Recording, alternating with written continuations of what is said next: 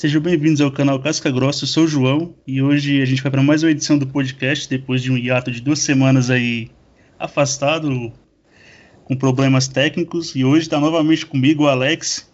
E aí, Alex, sentindo falta do podcast, feliz porque semana que vem tem, fim de semana agora tem evento com peso pesado e as novidades. E aí, rapaziada, sentindo falta aí do podcast, né? A gente é acostumado a fazer o programa semanalmente aí. Mas tem bastante coisa para decorrer hoje, falar do Usman, é, principalmente da, da, derrota do Dorinho, da Barbie decepcionando. Bastante coisa bacana para comentar hoje. Boa, Alex. E quem veio participar com a gente também é o Jackson, que faz parte do grupo lá do, do WhatsApp de fãs de MMA. E aí, Jackson? Curtiu o evento do fim de semana passado? Tava colocando fé no Durinho? Essa frase pegou mal, mas pode responder que é sem maldade. Essa tem muita complicação. E aí, pessoal, como é que vai? Pois é, o evento foi até surpreendente, né? Tanto positivo quanto negativamente. E a gente vai comentar bastante. Ah, sim. E já começa com você já, Jackson. Tem algum destaque do card preliminar para falar pra gente aí? Eu acho que o que chamou mais a atenção e o que mais se destacou foi o Rodolfo Vieira, né, cara? Eu estava vendo o canal do sexto round. O Renato Rebelo falou que era mais fácil o Hernandes engravidar o Rodolfo Vieira do que arranjar alguma coisa no chão. E olha o que aconteceu. Pois é, né, gente? MMA é muito diferente de jiu-jitsu. É, a gente tinha aí dois especialistas em jiu-jitsu, só que de, de níveis completamente diferentes. O Rodolfo Vieira Acredito que todos saibam, mas é uma lenda do jiu-jitsu e vinha com muita muito hype pro MMA, né? Ele mesmo falou que queria dar passos lentos no MMA para não dar nem um passo maior que a perna.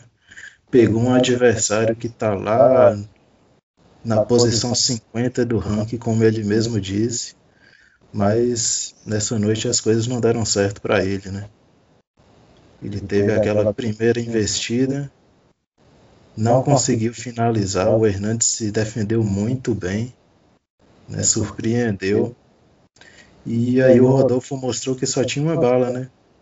Gastou aquela bala e não tinha mais o que fazer na luta. Ficou cansado, ficou frustrado e o Hernandes aproveitou isso, né? O Hernandes não é nenhum gênio da trocação, mas o Rodolfo se mostrou muito vulnerável na luta em pé. Né? Todo golpe que o Hernandes lançou, ele conseguiu conectar. E foram golpes duríssimos, né? E aí não tem faixa preta que aguente. Ah, conseguiu a proeza de ser finalizado pelo Hernandes, né? Ah, sim, verdade. E você, Alex, se decepcionou com o Rodolfo? Ou quando depois que ele começou a engolir aquele buffet de jab lá e direto, você já achou que tava indo pro saco já? Ah, cara, a gente se, se decepciona, não em, em, si pela derrota, né? Porque o Rodolfo não tem tanto tempo assim de MMA, né? Todo mundo sabe que o cara é especialista no jiu-jitsu, fez sua carreira no jiu-jitsu e tá tentando aí sua carreira no MMA, então uns, uns três anos de, de treino aí, tá, tá no UFC agora. A gente se chateia pela forma que ele perdeu, né? Realmente um cara que foi campeão mundial múltiplas vezes aí, sendo finalizado aí, né? Mas, enfim, ele, ele demonstrou ali claramente no primeiro round, né, que ele é amplamente melhor no jogo agarrado, conseguiu a queda, buscando as posições, tentando já a finalização bem rápido, em poucos segundos ali. Ele deu tudo de si, mas ali no meio do round já estava se demonstrando cansado e o Hernandes soube aproveitar disso aí, estava colocando bem os golpes. E no segundo round foi o que a gente viu, né? O, o Rodolfo estava engolindo bastante golpe ali, o Hernandes com, com chutes, joelhadas, trocando, tudo estava entrando melhor na trocação, até que ele conseguiu ali a, a guilhotina, né? Mas eu acho que uma questão aí que tem que fazer, que vai fazer a diferença, o Rodolfo é tem que tem que pôr a, a mente no lugar para ver se é isso mesmo que ele quer, o MMA, porque eu, eu achei muito estranho ele se cansar no primeiro round, ele já estava muito cansado já no primeiro round, eu não sei se talvez pudesse ser adrenalina, ele colocar sua mente no lugar para ver se é isso mesmo que ele quer, porque um cara que é campeão tantas vezes no esporte, para você ir para um outro esporte e ser, sofrer esse tipo de derrota, ainda mais para um cara assim que, que não é tão gabaritado como o Hernandes, né, é complicado. O Rodolfo Vieira tem que colocar a cabeça no lugar, ver se é isso aí mesmo que ele quer e focar de vez mesmo no esporte ou, ou ver se ele sente falta do jiu-jitsu, ver que, é, que é melhor para a carreira dele. É, apesar do esporte ser outro, né? O Rodolfo já começou conseguindo a queda e conseguiu montada, conseguiu boas posições, né?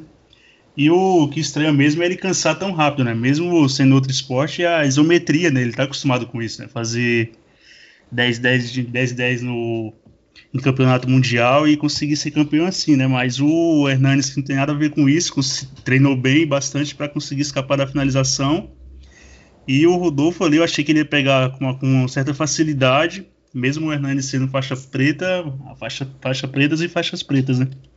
O que talvez possa estar enganado, mas o que passa é a impressão que parece que o Rodolfo meio que focou tanto na trocação e aprender algo que ele não sabe, que deixou um pouco de lado, né? A, as raízes, né? Isso aconteceu com o Demian lá, que ficou internado um tempo lá com Dória na Bahia, com, no mesmo camping do Cigano, e depois que viu que ia pegar a trocação e acabou sendo nocauteado pela primeira vez na carreira, voltou às raízes, né?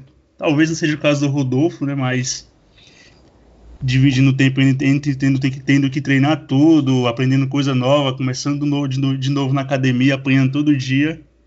É o que você falou mesmo, Alex. Tem que pôr a cabeça no lugar, repensar e ver se é isso mesmo que ele quer, né? Porque no jiu-jitsu ele deve ganhar bem mais, deve não, ganha bem mais e já tem um nome lá consolidado, né?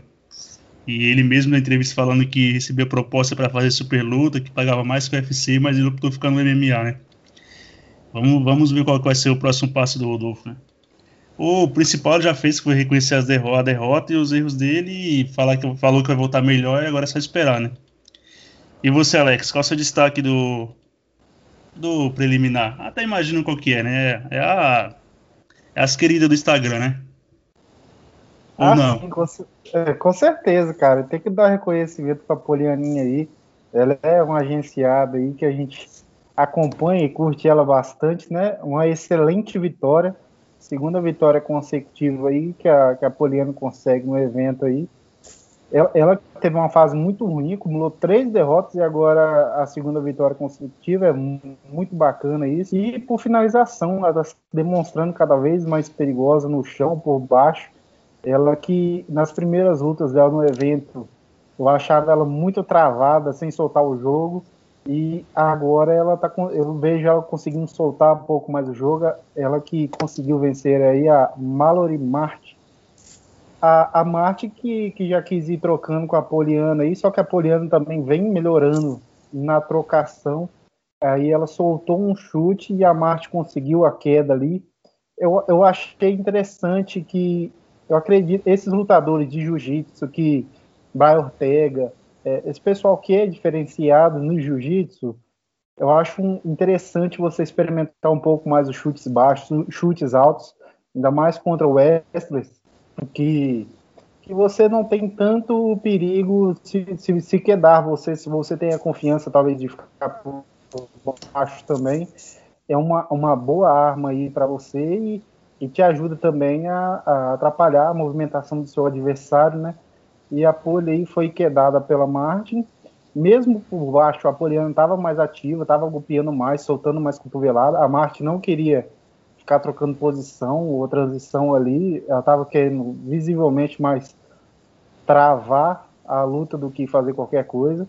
E a Poliana estava bem ali no, no triângulo, até sair na chave de braço uma excelente vitória aí. É um, uma menina simpática, bonita aí, com, com boas vitórias, só tem a, a acrescentar aí e aí crescer na carreira cada vez mais e que ela possa continuar os passos aí, quem sabe ela não consegue alcançar voos maiores dentro do, da categoria, né? Ah, sim, a Poliana que atualmente está nem aquele gif do Cono, né? jogando os plaquezinhos pra cima, né? Que ela deu entrevista falando que não pensa muito no, no cinturão, que o importante é ganhar o próximo cheque e garantir o conforto da família, né? E tá certa ela, né? Porque um esporte desse aí, um esporte que é muito dano acumulado, que tem uma, não tem uma carreira tão longeva, é, tem que fazer o pé de meio o mais rápido possível, né? E nada, e nada melhor do que conseguir vitória, finalização e, e uma hora ou outra conseguindo morder um bônus aqui e ali, né? E agora a gente vai partir pro card principal, na primeira luta que abriu o card principal. Essa aqui tava aquela luta que ninguém queria ganhar, né? O Pitolo chegou próximo da vitória, a atitude errada acabou revertendo a posição e uma, uma, o Marx chegou próximo da vitória algumas vezes, mas no fim, no, perto do fim do, do, do terceiro round, ele conseguiu finalizar o Pitolo, né?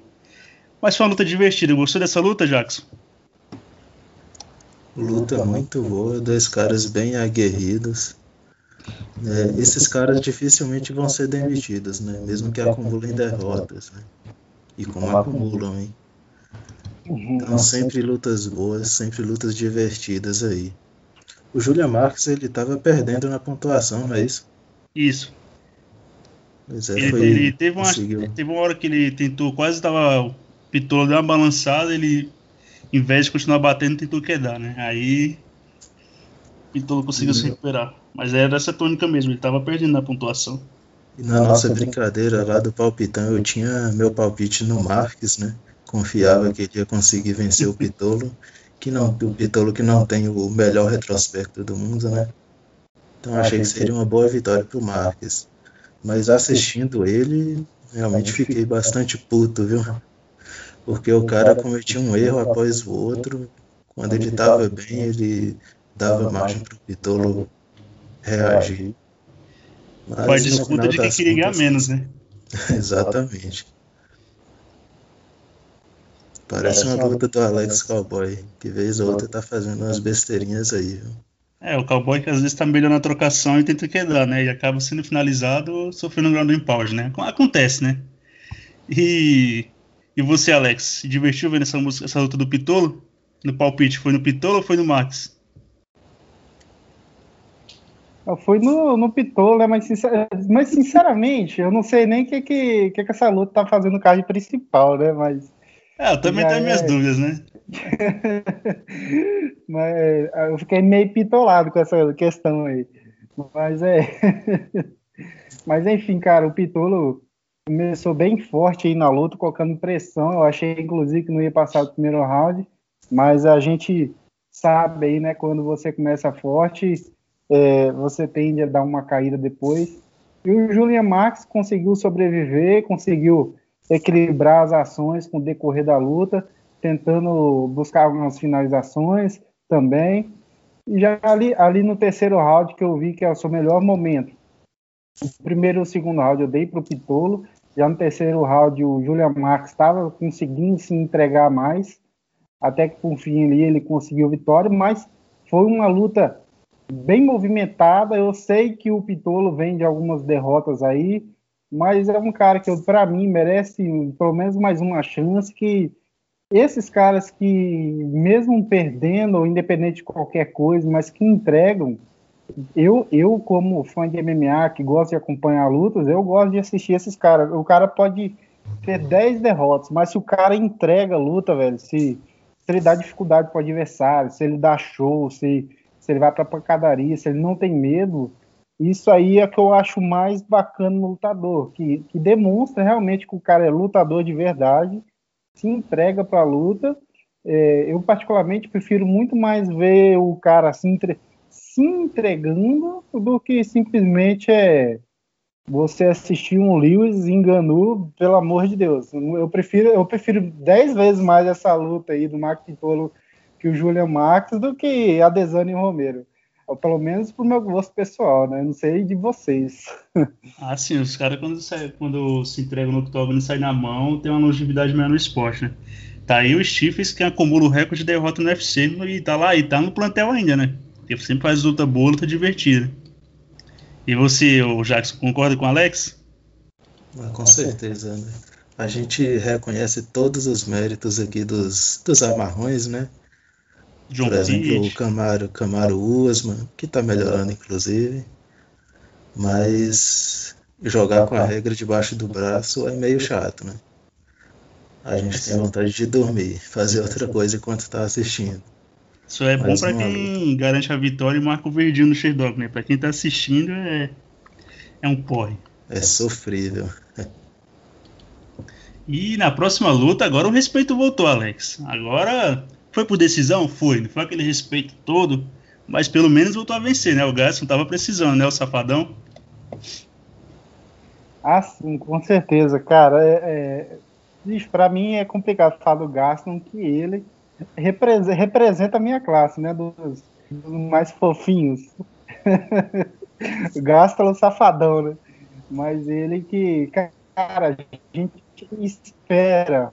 O Gaston ligou na disputa de cinturão, enfrentou a desenho, ele encurta muito bem a distância, tem a potência velocidade na, nas mãos, tem um gás, um cara diferenciado aí dentro do peso médio, que a galera vive pedindo aí pro, pro Gaston descer, né? Realmente o tamanho dele é, seria mais compatível com o meio médio mas ele, ele vinha demonstrando aí que essa, essa questão do tamanho não está fazendo tanta diferença para ele. Mas depois que ele foi derrotado pela Desana, ele deu passos largos atrás aí com várias derrotas em sequência. E a gente estava curioso aí para ver como é que o Gaston vinha hoje. E realmente ele, veio da maneira que eu já esperava que ele ia vir, né? Porque eu senti ele inseguro nos golpes mais lentos ele não estava conseguindo encurtar com, com tanta facilidade, ele nem estava tentando muito, na verdade, né? Ele preferiu usar o seu, seu grappler, jogo agarrado aí, e conseguiu sair bem em cima do Ian Heinrich, né? Que é um cara que consegue se levantar bem, é um bom lutador completo aí, mas o, são, são níveis diferentes, realmente. O Gastelum, mesmo em uma fase, eu vejo ele como um lutador melhor que o Ian, Ian Heinrich, ele conseguiu aí impor o seu jogo. É, o, o físico do, do Gaston sempre está em xeque aí, né? Eu achei ele um pouco mais lento também. Cara, mas o mais importante que veio a vitória, ele colocar a cabeça dele no lugar, se preparar mentalmente, fisicamente aí, dar passos devagar mesmo, pensar bem na carreira dele, se ele quer mesmo continuar no peso médio e, e não pensar em disputa de cinturão nem nada do tipo agora, ele, ele tem que focar na carreira dele, o que é melhor, eu vou ficar no peso médio, vou voltar pro meio médio, ou se eu vou permanecer aqui, tem que dar passos de cada vez, fazer o que é melhor para mim.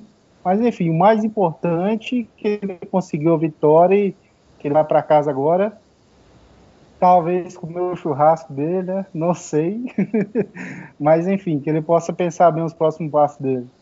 Ah, na próxima semana ele tá no canal do Verdun comendo churrasco de novo, né? Tem duas opções: é, fechar a boca e bater o peso meio médio, ou comer churrasco e ficar no peso médio, né? Ele já sabe a resposta já, né? Que ele, porque, pelo que ele optou, né? E você, ô, Jackson, se convenceu da performance do Gaston, agora dá para voltar ao topo da categoria e fazer um barulho lá em cima? É, não foi uma performance muito convincente, não, né? Mas era uma vitória que ele precisava muito, né? Inclusive para se manter no evento. Além da confiança, ele precisava se manter no evento porque vinha de três derrotas consecutivas. E o principal, que é a derrota, as derrotas que ele tinha eram bem sofríveis de ver mesmo se a derrota para o Adesanya foi como uma vitória pelo, pela dificuldade que ele deu para o campeão, as duas últimas derrotas foram horrorosas. Uma ele quase não lutou contra o Darren Till, outra ele foi finalizado por dois erros grotescos no chão pelo Jack Hermanson. E aí ele precisava mais do que ninguém dessa vitória. E conseguiu, né? A gente não viu aquele Kelvin Gaston que conseguia encurtar a distância e colocar aquelas mãos pesadas, mas conseguiu a vitória, que é o mais importante. E agora eu acho que ele tem que pensar seriamente na carreira dele. Se ele quer um cinturão, ou se ele quer ser um top da categoria. Top da categoria ele vai ser com certeza, né? Ele venceu um outro top, que é o Ian Hyde, que é um cara que apenas está ali, né? não vai muito longe, mas é um cara ranqueado. Então Kelvin Gastelum pode se tornar um porteiro, mas ele tem que decidir se ele quer ser um porteiro ou que ele sai campeão. Se ele quiser ser campeão, ele vai ter que melhorar. E ele tem muito mais chance na categoria até 7-7.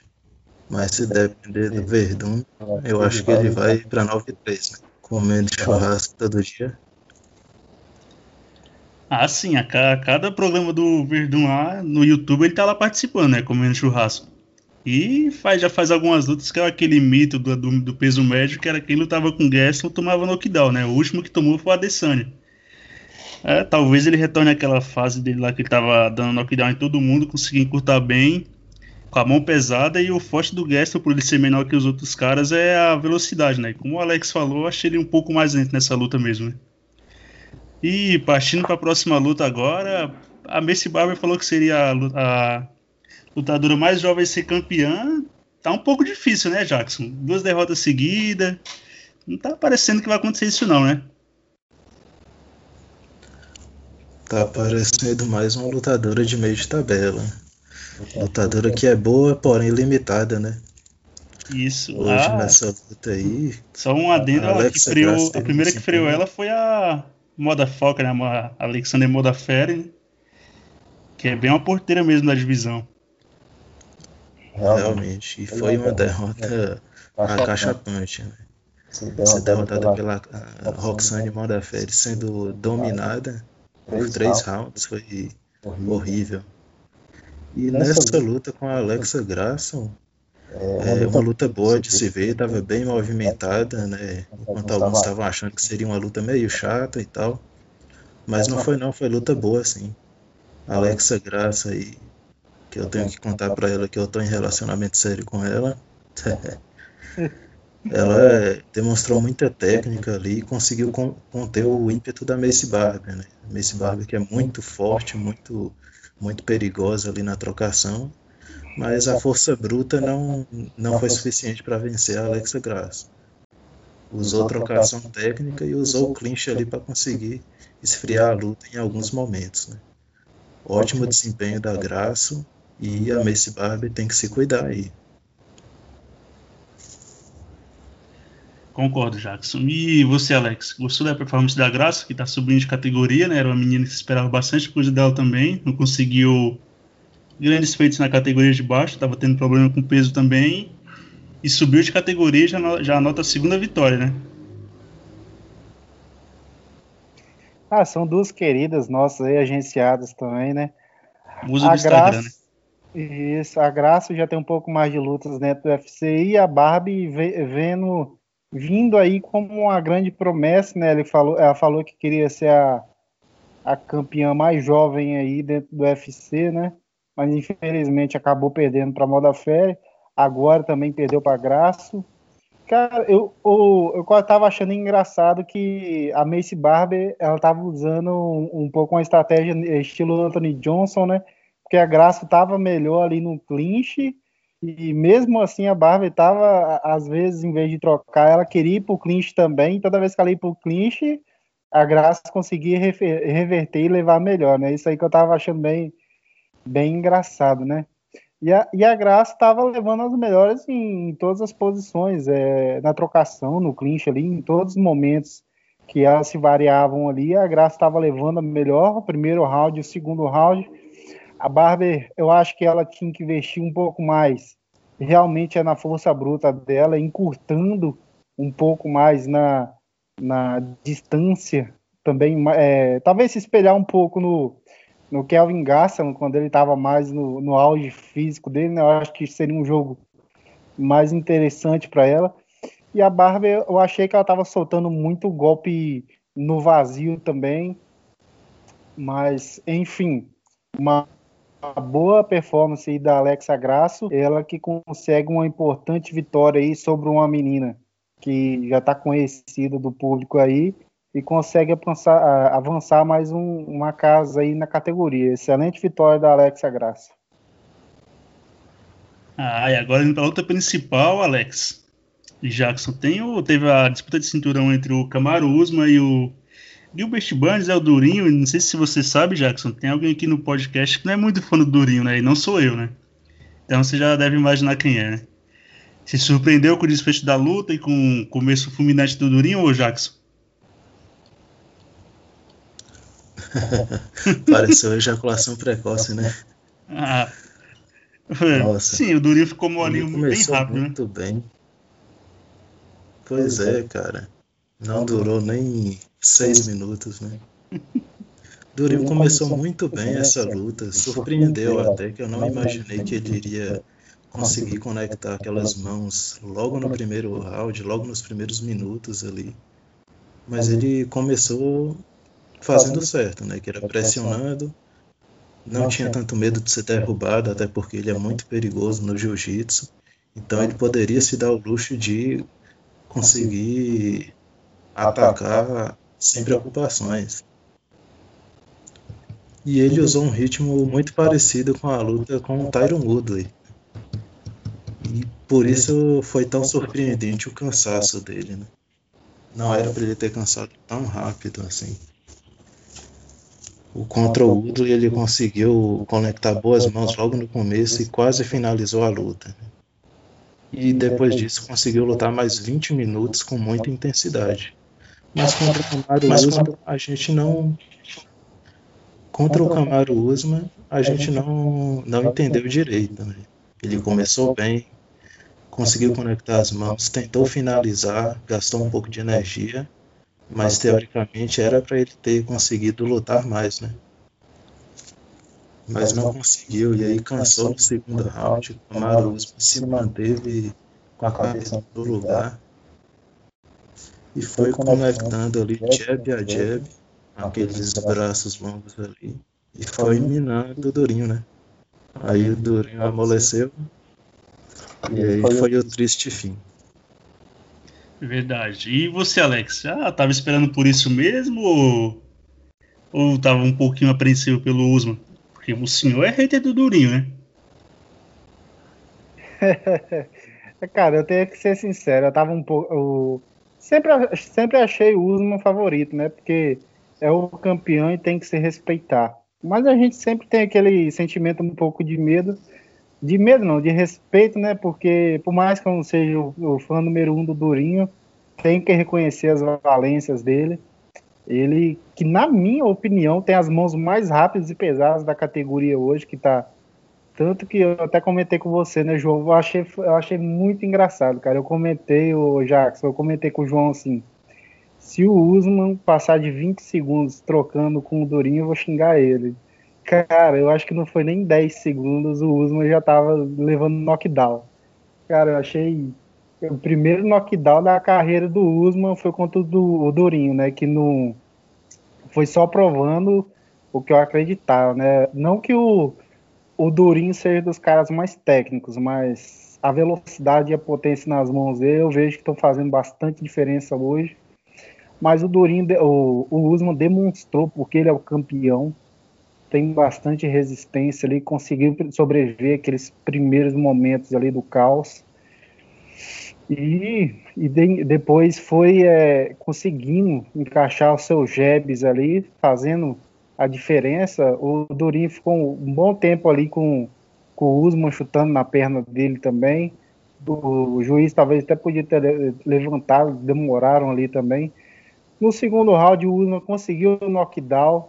Ele que, que é o cara, quanto mais o tempo vai passando também, mais ele vai te afogando.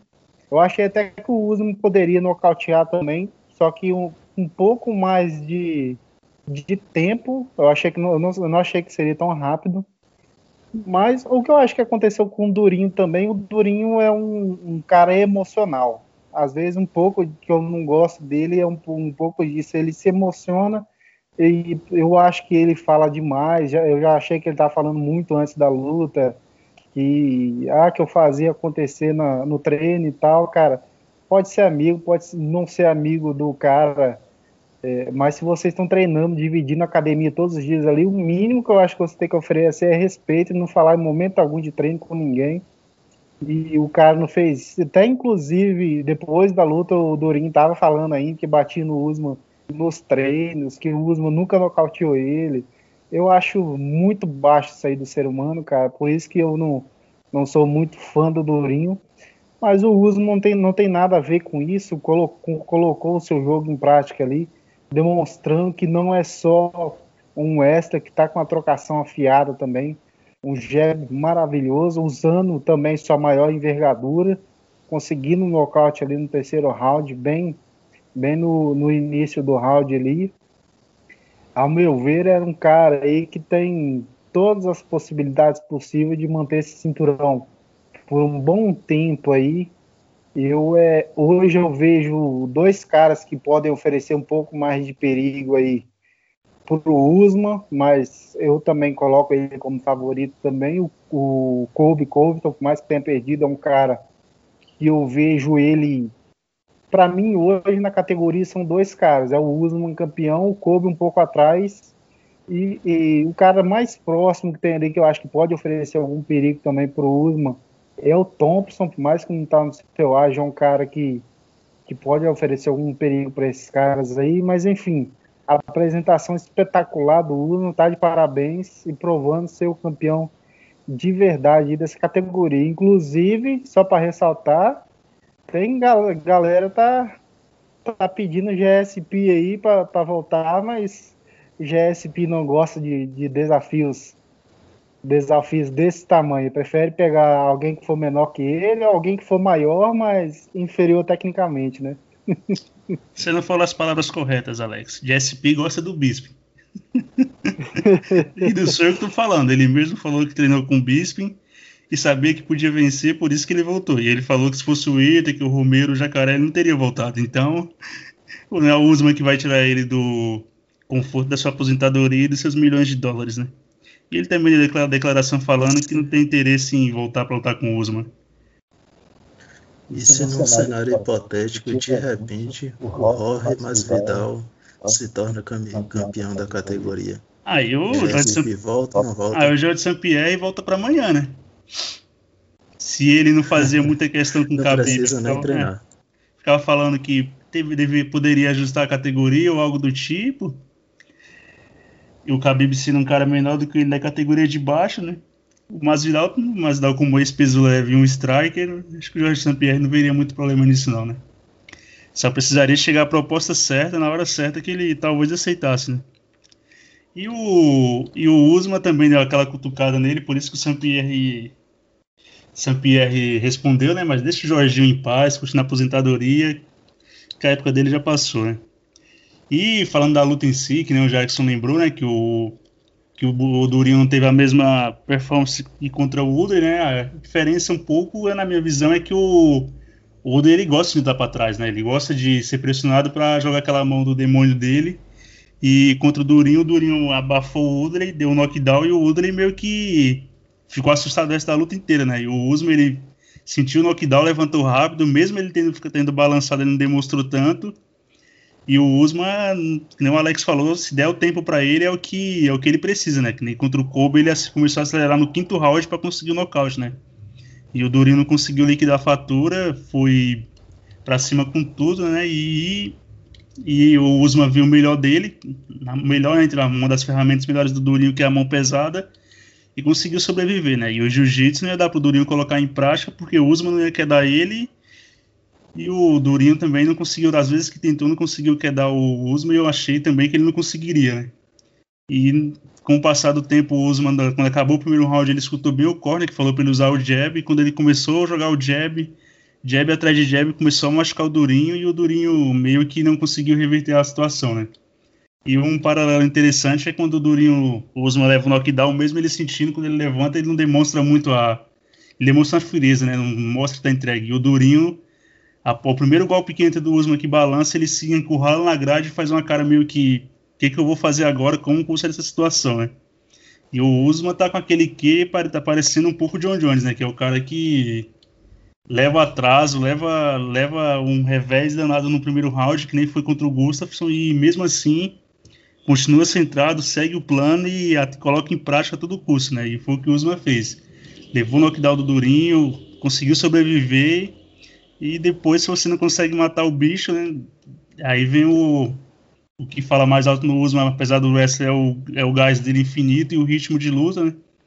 E depois que ele virou, virou senhor das ações dentro do octógono, Durinho meio que ficou perdido e só faltava só a hora de liquidar a fatura e o Usman conseguiu fazer isso, né? Ainda pediu respeito ao fim da luta, né? Outro que também pode pedir também é o Miotite, né? Porque não tem nada a ver uma coisa com a outra, mas é outro que é campeão e tem os números aí.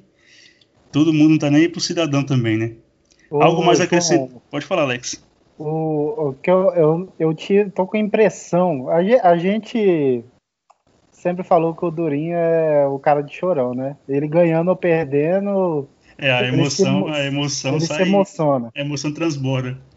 O, eu, eu fiquei com a impressão que o Durinho é, é pode ser considerado talvez um, um overin do meu médio ou o que for, porque não tecnicamente, pelo amor de Deus. Estou dizendo em questão de. É um, um, leão batendo e um gatinho apanhando, né? Que ele, pelo ver, não aguenta muita pressão, não, hein? Será que. Eu acho que estou entendendo. Ele treinou bastante tempo com o Belfort e o Belfort tem isso, né? Ou mata ou morre. Você tá falando que o Duran é meio que um Belfort, Alex? Entendi a sua referência, tá? É, é ainda, ainda tá longe do Belfort, que o Belfort foi campeão, né, cara? É. Tem isso também, né? Mas você entendeu o que eu quis dizer. É. Você entendeu o que quis dizer, né? Vai que pegou durante Sim, o treino. Né? Mas o. É, mas se, se rever a luta, primeiro, direto do Usman que balança durinho, a fisionomia dele já muda totalmente, né? E o Usman, o cara é embaçado. Luta...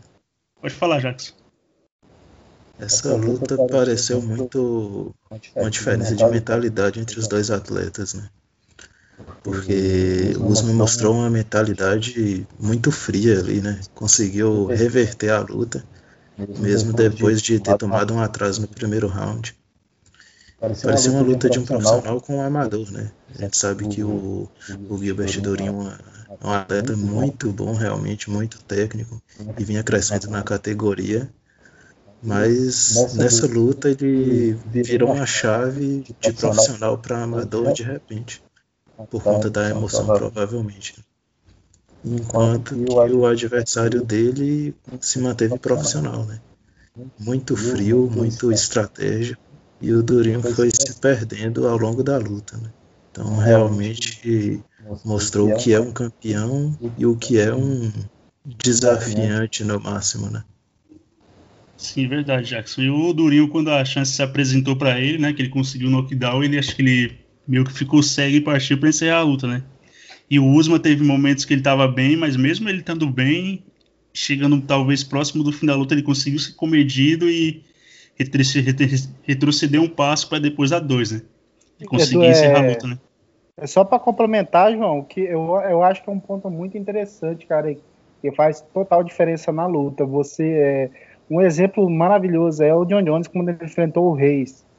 O John Jones, por si só, ele é diferente quando você entra para lutar com ele, que você gostando ou não dele, o doping, pode ser o que for. É o John Jones, cara. E o Reis, naquela luta, ele não respeitou o John Jones, foi para cima ali, os primeiros rounds, botando muita pressão, encaixando os golpes. Cara, e você vê a frieza é, do John Jones, você vê a frieza do Usman. É, para um lutador faz muita diferença. Porque, tipo assim, você sabe que o, o Reis sabia ali que ele tinha chance de ser campeão, não respeitou, foi para cima. Mas se você vai conectando os golpes, se você vai batendo pesado, vai dando direto no cara e o cara não enverga, e você já sabe o cara que é, o que o cara é campeão, ou até mesmo se não for uma disputa de cinturão, mas você dá tudo de si para cima do seu adversário, o seu adversário em momento algum demonstra que vai levar knockdown, ou que tá cansado, ou que tá temendo mesmo o seu poder de fogo, isso aí, ao meu ver, faz completamente diferença, que você vai ficando frustrado. Quanto, poxa, eu tô batendo, batendo nesse cara, o cara é uma rocha, o cara é uma pedra, o cara nem, nem se mexe, cara. E o, e o seu adversário ali, na compostura e lutando e mantendo foco. O foco do seu adversário é vencer. Ele não quer saber se você tá batendo ou o que for. Ele tá focado em vencer você. Isso aí, para mim, faz completa diferença, cara.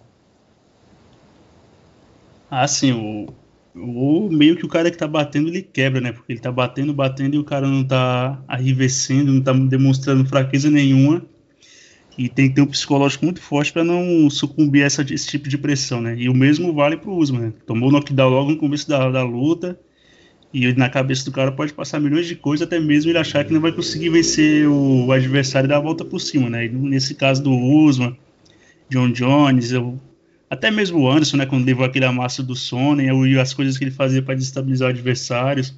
Saint-Pierre também, que naquele, naquela luta com o Conte levou um chute limpo na, na, no meio da, da cara, né? E conseguiu sobreviver e ganhar a luta ainda. É, cara, série de fora de séries e os caras são que é onde a régua tá bem lá no alto que tem essas que tem esse tipo de postura e psicológico, né? Que é meio que um psicopata, né? O cara lá dentro parece que não tem tá sobre o controle de tudo, domínio do do octógono, tudo que acontece ali dentro, né? O John Jones é um fora ele não tem controle de nada, né? Parece que depois que ele tem uma primeira tequila, despiroca. Agora, dentro do octógono, não. Ele tem o controle de tudo. E não pode ser no primeiro, no segundo, mas no terceiro ou no quarto as coisas vão sair do jeito que ele quer, né? E essa foi a nossa resenha do UFC 258. E a gente agora vai falar um pouco sobre o próximo Fight Night. Vou parar de gravar aqui.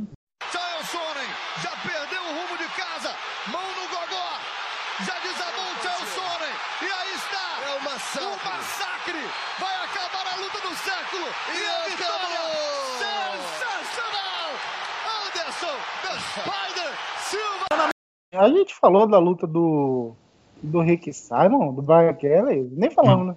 Não. Ah, tá. Eu tô viajando aqui agora, falando da luta. Agora vamos passar para o próximo Fight Night Blades vs Lewis. E já começa com você, Alex, que é o que você gosta, né? O André Arlovski versus o Tom Aspinal. Abrindo o card principal. Agrada, né? Ah, com certeza. Aí a gente tem um duelo de gerações aí, né? O Arlovski já foi campeão dessa categoria muito tempo atrás. Ele que passou por altos e baixos aí, o seu queixo estava tava fazendo a diferença para o mal para ele aí, muitas vezes estava sendo nocauteado, mas até que enfim ele encontrou uma, uma, uma fórmula de deu uma, uma de overinha aí, vem conseguindo esconder um pouco melhor o queixo e e fazer umas lutas mais burocráticas, um cara técnico, um cara bom que sempre para os pesados tem um, um, bom gás, um bom ritmo, ele consegue se manter bem, tem um bom boxe, ele que está conseguindo suas vitórias aí, amarrando seus adversários, né? Bateu o Felipe Lins aí, o, Tene, o Tenebroso aí na última luta, né? Tenebroso que estava sendo cotado para entrar aí no top 15 também o Alonso está vindo essa aí é, é, freando as promessas, né? E hoje ele, eles vão dar mais uma bucha para ele. Eu, eu, achei que iam dar algum ranqueado para o Alonso, que eu até estranhei essa luta aí, mas deram essa bucha aí para ele, que é outro cara jovem aí, jovem promessa, que é o Tom Aspinal, que é o, o Frank Mid, com todo respeito aí, o nosso querido o baiano que está participando aí hoje, né, de Feira de Santana, é Feira de Santana, acho que é na Bahia, né, Tom Aspinal, que parece o Frank Mir, né, é o cosplay do Frank Mir. Ele que tá vindo com duas vitórias, tem um bom boxe aí, o jab direto em linha, igual você falou, né, João? Tem um bom nível de, de jiu-jitsu ali, um bom lutador de jiu-jitsu também. Tá se demonstrando um, um nome interessante, lutador jovem aí, tem tudo para estar tá entrando nesse ranking também quem sair vitorioso dessa, dessa luta aí, se não entrar no ranking, tá bem próximo aí, é uma vitória bem importante para os dois.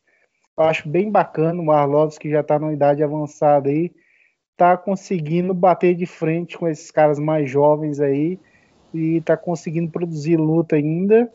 Vamos ver aí, né? O duelo de gerações bem bacana para a gente acompanhar.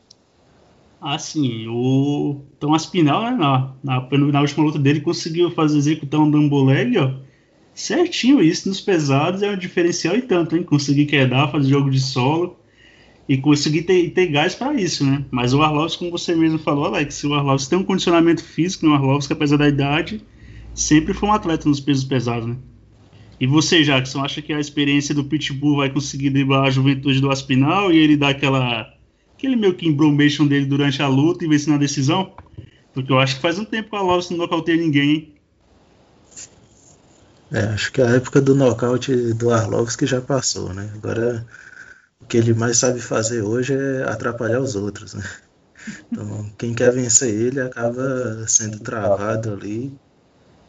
Então ele fica mais atrapalhando do que tentando vencer a luta. Mas ele tem tendo, vem. tendo relativo sucesso aí, né, cara? Tem muitas derrotas aí, mas conseguiu vencer Ben Rothwell, perdeu pro Jairzinho, mas venceu Philip Lins, Tanner Boozer. Ainda teve uma derrota mais antiga para o brasileiro Augusto Sakai, que se eu não me engano eu até marquei vitória para o Arlovski, né? Mas isso é outra história. Então ele vem de duas, duas vitórias aí na decisão, que é o novo método dele, né? É o peso pesado que não nocauteia. E ele tem tudo para atrapalhar a chegada do, desse Tom Aspinal, né? Mas eu acho que o Tom Aspinal vai acabar conseguindo passar por ele e vai chegar ali na beiradinha do ranking. Não sei se vai longe não, mas vai virar um, um top 15 ali, tá bom, né? O que eu tinha falado pro Alex antes, né? O, o Arlovski, pra vencer ele tem que nocautear no primeiro round, né? Que nem fez o Enganu, o Jairzinho. Porque se deixar no decorrer da luta, ele vai se adaptando, fazendo aquele jogo dele lá batendo e saindo, chute baixo e acaba a decisão, né? O Arlovski, depois que ele virou esse Arlovski pragmático aí, é um pouco, é, para caras que não são tão talentosos, é mais difícil nocautear ele, e ele não se expõe para tentar nocautear, não, não nocauteia e não acaba sendo nocauteado. E eu acho que a barba tá escondendo o queixo, hein, Alex? Deve ter um protetor embaixo daquela barba. Tô com a impressão que sim, hein? Ou então, ah, então aqueles treinamentos que o Diego Sanches passava fazendo de madrugada com peso no queixo, o Arlovski adotou e tá funcionando, né? Quem quiser procura esse vídeo aí que é muito bom. O Diego Sanches, três da manhã treinando o queixo. o e mito. Na... Tá mito. superando o Tony Ferguson aí nos ah, métodos de treinamento, hein? Se colocar os dois, o Pinel vem na hora, porque ali a, a disputa é boa, né? E e vale sempre a pena lembrar que o Diego Sanches, esse tempo, postou um vídeo do novo coach dele. Eles treinando para MMA, o cara com a faca na mão, eles correndo em círculo e o cara atrás, dentro do walkie né? O treinamento tem tudo a ver com o esporte, né? É, eu, você pode. Quem estiver fazendo os treinos, você pode ter certeza que o, que o cara vai ter, vai estar tá em forma, que vai correr bastante. Ah, né? vai. para ver que eu tô gastando muito bem meu tempo, gastando horas dele no, no Twitter do, do Diego Sanches, né? E, do, e vendo o que o coach dele tá aprontando. Mas isso aqui, Alex, tem que voltar pra... Entretenimento puro. Entretenimento puro. Diego Sanches, não, você não perde tempo. E, e esse aqui eu começo com você de novo essa luta aqui, Alex, porque esse card aqui tá dos sonhos, né? Cheio de luta de peso pesado. Para ser melhor, só teria que ter Overeem para ser o Fight Night Dream. Teria que ter Overeem e Volkov, mas em lutas separadas, né? Não um contra o outro. para fechar a trinca e fazer o, o card dos sonhos, né? Mas como não tem nem Wolverine nem Volkov, você vai ficar com, com Alexei Olenik e Cris Dalcaus. Acha que o vovô jiu-jiteiro agora embala o garoto para presente, Alex? Ou o Olenik vai se complicar nessa? O... Respeitem o algoz do Fabrício Verdun, por favor. então, o Henrique moralmente bateu o, Velasquez também, né? ah, sim, com certeza. O Olenik é um dos Exatamente. melhores, né, cara? Cara, o Olenik aí, que já tem bastante rodagem aí, o cara que tem muitas lutas, que é um, um, peso pesado que gosta de utilizar o jiu-jitsu, né? É o, o Ezequiel. Ele tem aquela, aquela, aquela finalização dele de pé que eu acho muito bacana que se, se, se, ele se aproximar e conseguir grudar no seu pescoço ali, já era. É um cara que é rodado. Ele vem de derrota para o Lewis. Pense, pensem que se ele tivesse vencido o Derek Lewis, ele estava lá no top 5, estava próximo da, da, disputa de cinturão. Para quem gosta de desmerecer o Alexei Olenik, só para você ter uma base. Mas seriam três vitórias em consecutivo. Um cara que está os pesos pesados e é, alguns caras conseguem lutar até uma certa idade mais avançada, né? E ele que vai enfrentar o Cris, Cris Dalcaus aí, que é um, um cara aí que, que é uma jovem promessa também, tá com duas boas vitórias, só que ele é basicamente o, o, o que a gente tem pro peso pesado, né? Um cara que tem potência nas mãos, tem as mãos relativamente pesadas aí para pesos pesados, rápidas. Eu vi até alguns ele tem alguns chutes altos bem perigosos também. Eu estava assistindo alguns vídeos dele. que, mas, mas enfim, é uma luta perigosa pro Oleinik. Eu não, eu não entendi. O, o UFC tem, tem umas. Eu não, é difícil você entender a base do UFC. Porque se você colocar na. Eu não, eu não aqui para defender o Oleinik, mas a gente tem que ser justo e falar sobre fatos. O Oleinik, ele na última rodada ele enfrentou o Derek Lewis, o Lewis que tá perto de uma disputa de cinturão. O Oleinik, se tivesse vencido, teria três vitórias seguidas e estaria próximo até de uma disputa de cinturão. E ele perdeu na sua última luta, vai enfrentar o Chris Dalcaus, que não tá nem no ranking. Tipo assim, é, é, muito complicado você entender qual que é a base do UFC, né? E o Chris Dalcaus não tem nada a ver com isso, vai pegar o maior nome da sua carreira aí, vai, vai enfrentar aí, vai fazer de tudo para vencer, mas eu, eu vou dar um leve favoritismo pro Oleinik, que ele já tem bem mais experiência, né? Mas é uma luta bem perigosa. O Dalcal está vindo com vontade aí, sabe que vai enfrentar um ranqueado. Vai vir pressão aí. Mas vamos ver o que, que sai de bom aí pra gente. E você, Jackson, também é um fã do Ezequiel Chuk do Olenik. E ele só não pegou o Derek Lewis nada dessa aí, porque o Lewis não tem pescoço, né? Que ele conseguiu dar o um abraço de urso mas como o Lewis não tem pescoço para apertar e cortar o fluxo sanguíneo, a respiração fica difícil, né? Brincadeira, né, Alex? O cara é fã de. O cara é hater do Dorinho e é fã do Alex Alexei Olenik. É, esse tipo de coisa aí eu já nem tento mais entender, né? Coisa do Alex. Causa perdida aí, causa perdida. Mas, rapaz, o Olenik tem 43 anos mais de 60 lutas profissionais e tá vivo ainda. Bateu o, o grande vai cavalo aí, né? O Fabrício Verdun, que veio diretamente do churrasco pra luta. E depois lutou com Derek Dias, né? Uma luta importante para ele, poderia colocar ele numa boa posição ali no ranking. E não lutou mal, não, né? Quer dizer, na verdade, o Derek Deus é que deu bastante mole para ele, pediu para ser finalizado, mas como você mesmo adiantou aí, o Derek Deus não tem pescoço, e aí o Oleinik não conseguiu achar nada ainda. Mas é um cara que tem tudo para continuar aí atrapalhando qualquer pseudo promessa aí da categoria dos pesados, né?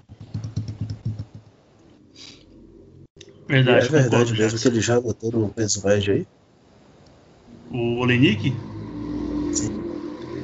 Eu não tenho essa informação precisa, mas eu acho que creio que sim, porque lá no, no na Rússia, leste europeu, onde ele costumava lutar, até mesmo ele deve ter feito alguma luta no, no na Ásia, há regulação de peso e comissão atlética para barrar certos casamentos, né? Então o do Olenik eu não duvido muito não, muito não.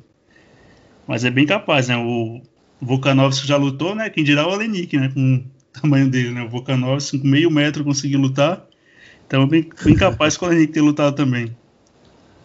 E eu continuo com você, Jackson. Na próxima, na próxima luta a gente tem no main event da noite a Catherine Vieira contra a senhora Marreta Nayana Kunitskaya. E a Catherine, que na última luta venceu a Cidiara e o Banks, não, não empolgou muito, né? Mas também pode ser que ela estava recobrando a confiança depois do nocaute sofrido contra a Aldana. E aqui você acha que ela consegue passar pela Kunitskaya e se aproximar da disputa de cinturão, né? Porque a Catherine está sendo cotada já há bastante tempo já para ser uma possível desafiante da Amanda, né? É, acho que a Kathleen não chega a ir tão longe assim não. É, me perdoem os fãs dela aí. Mas ela acredito que ela passa assim pela Kunitkai, assim. Acho que, acho que pelo menos essa vitória ela vai conseguir, vai deixar ela em uma posição legalzinha. E, é, e o... conseguir mais à frente na categoria. E o encaixe favoreceu, né? O Sky que é Strike e a Kathleen vem de Jiu-Jitsu, né? E, e da, da última vez que ela se disputou a trocar contra uma Strike, não acabou dando muito bem, muito bom para ela, que foi contra a Aldana, né? E você, Alex, agora a Kathleen vai? Oi? Lamentável hein, esse é. nocaute. É. Nocaute bem lamentável mesmo. E agora, Alex, a Kathleen desencanta, vai ou vai dar aquela friada mais uma vez? Ou consegue passar pela senhora Marreta? Eu acredito na vitória da Kathleen aí. Ela é uma lutadora que já mostrou, demonstrou bastante técnica. Eu, o que eu vejo que atrapalhou muito a Kathleen, é, ela teve aquelas questões das lesões, ela ficou um tempo afastada aí, né? Acabou fazendo aquela luta contra a Aldana, que ela tinha tudo para vencer, mas ao meu ver ela fez a estratégia errada, acabou sendo nocauteada. Aí, novamente, ela retornou agora e fez uma, uma luta contra Cijara Eubanks. Não, não foi o que a gente estava esperando, mas ela, ela fez o arroz e feijão dela.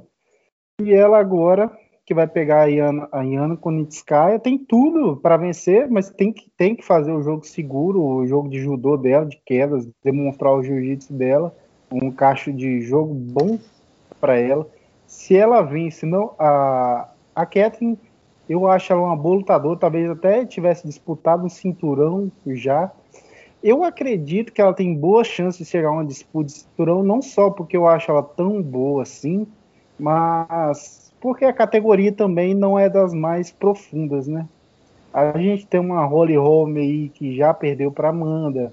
A gente tem uma Aspen Led aí que que acabou, já foi derrotado também, foi nocauteada bem rápido aí pela Randami, né? Randami também já perdeu pela Amanda.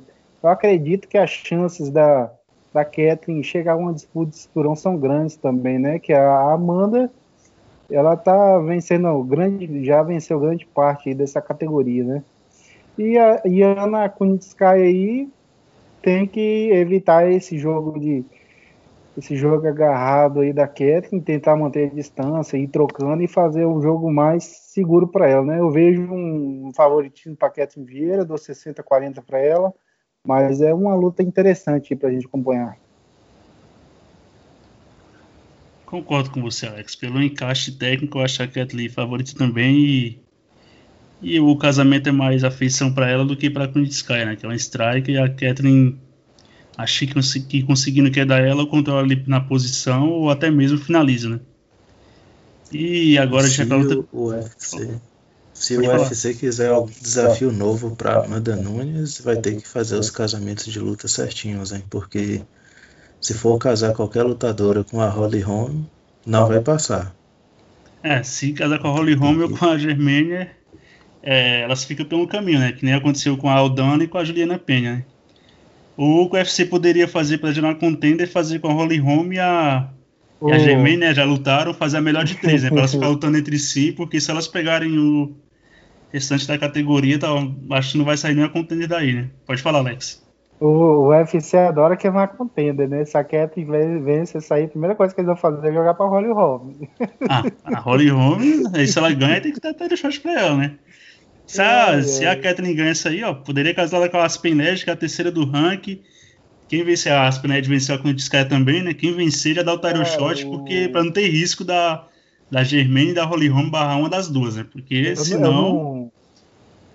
Eu, eu, eu acho um absurdo, cara, essas categorias que não, que não tem contender. Tem um nome ou dois nomes mais ou menos o UFC ficar colocando para ver quem vai disputar o cinturão, cara. Eu acho um absurdo isso aí, porque já não tem contender. Você vai sugar alguém que pode ser um contender e ficar colocando um contra o outro, cara. Eu acho muito louco isso. É, é o que fizeram com o Canonier, né?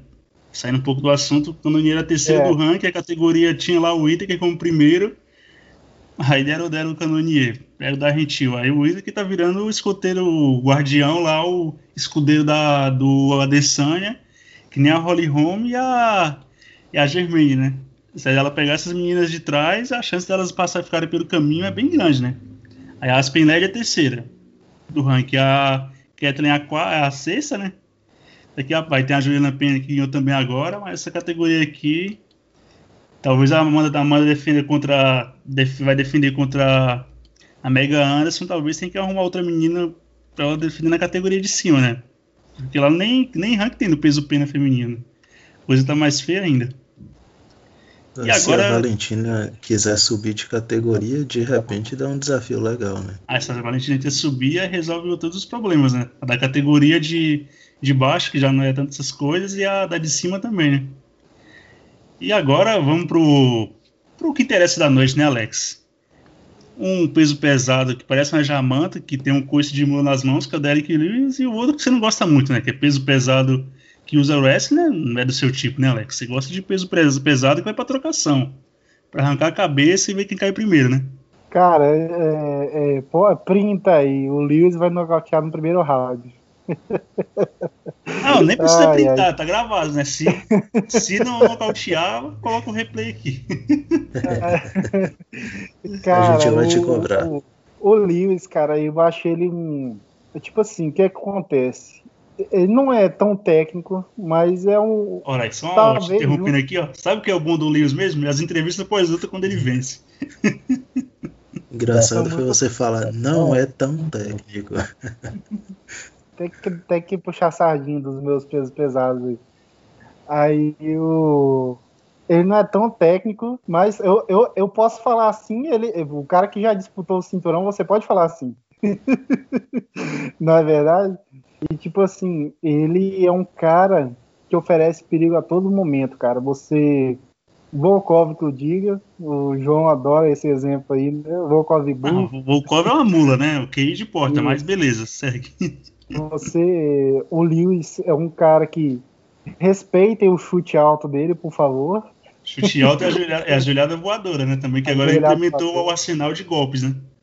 Respeitem o saltinho dele para chutar, por favor. Mas ele é. é um... Ele é um cara que costuma levantar na força bruta e, tipo assim, o, o Blades, ele é aquele cara chato, só que ele, a gente já viu que ele dá uma tremida diante de um cara imponente. Ele já, para mim, ele tremeu na base contra o Enganu duas vezes, querendo ou não, para mim, junto com com o Enganu, o Lewis, agindo, são os caras com a mão mais pesados aí da categoria. E o Lewis tem aquele estilo dele intimidador, é, um cara que empurra seus adversários, bota, faz uma pressão psicológica, um cara muito perigoso. E como eu disse, levanta na força bruta, né? O Blades, ao meu ver, tem que entrar aí já para fazer logo o jogo dele, quedando, usar aquele ground and pound violento dele, ele coloca muito bem os cotovelos. E, e entrar com cuidado, né? Tipo, para não entrar estilo Bader contra o Anthony Johnson, né? Vai se jogando nas pernas do seu adversário e pedindo pelo amor de Deus, vem pro chão comigo. Mas enfim, eu, eu vou dar um leve favoritismo pro Blades aí, mas eu tô sentindo cheiro de sangue, eu tô achando que o Liz vai arrancar a cabeça dele. Ah, um cara que bate pesado que nem o Liz é só uma, é só uma paçocada e vai tudo pro cacete, né? Nem você lembrou, o Volkov que o diga, né? Que era pra ele ter disputado cinturão com o Cormier e não o Derek Lewis, né? E que você falou que o, que o Blades tem um adversário poderoso, né? Quanto engano, nem precisa falar, né? Que ele estava tentando double leg da entrada do octógono já, na, no, quando o Bruce Buffer estava anunciando, ele estava tentando entrar em queda. E contra o Cigano também, eu achei ele meio que meio atabalhoado, né? Entrando, entrando em queda bem de sem time, sem distância, sem nada. E o Cigano tava com aquele upper que ele sempre pegou o wrestling, só que não tem mais a agilidade, a precisão e o tempo né, de entrada com golpe. Mas se fosse um cigano de outrora, eu acho que tinha dado um ruim pro Lewis naquela noite, hein? Pro Lewis não, pro Blades. E o Blades parece que quando ele tem uns caras poderosos, tem se falou Alex. Parece que ele dá uma tremida na, dá uma tremida na base, né? Mas eu sei que o Jackson vai discordar de você, Alex, e vai dar favoritismo pro, pro, pro, pro, pro Blades, porque o Jackson é fã de wrestling, né? Foi de Brutamonte que nem você do Derek Lewis, né? É isso, Jackson? é complicado a gente dar nosso palpite, né? A gente tem que acabar votando no amarrão, né? Não, não tem muito, muito, muito segredo nessa luta, não. Realmente o lutador mais amarrão aqui é o favorito, que é o Curtis Blades. E o Derek Lewis, é, que o Alex falou que não é tão técnico, eu discordo. Eu acho que a técnica dele é nula, né? mas tudo bem. É um cara que tem 11 nocautes no peso pesado, se eu não me engano, esse é o recorde. Ele detém um recorde, ele passou o Velasquez e o Cigano. Com mais, então, o maior número de nocautes na categoria. Então, o cara um é tão poderoso que o enganou tremeu diante dele. Só isso. e isso ninguém pode negar, né? Nem lembre dessa luta, viu? Lamentável. Prefiro, eu prefiro ver o Twitter do Diego Sanches. muito melhor. Mas eu acho que vai dar mais ou menos o óbvio aqui. Não é uma luta boa pro Curtis Blade no sentido de, de logística, né? Ele tá lutando com um cara que tá atrás dele no ranking. E de que se não fosse essa embolada da categoria aí com o John Jones, o Enganu e o Miotite, ele já estaria disputando o cinturão. Mas como tem esse pessoal aí, ele tem que pegar lutas atrás, né? E aí a criança que ele vai ter que lutar aí é o Derek Lewis, né? E apesar de não ter técnica, é extremamente perigoso e qualquer vacilo, o Lewis fica cinco minutinhos dormindo ali. Mas eu acho que vai dar lógica sim, viu?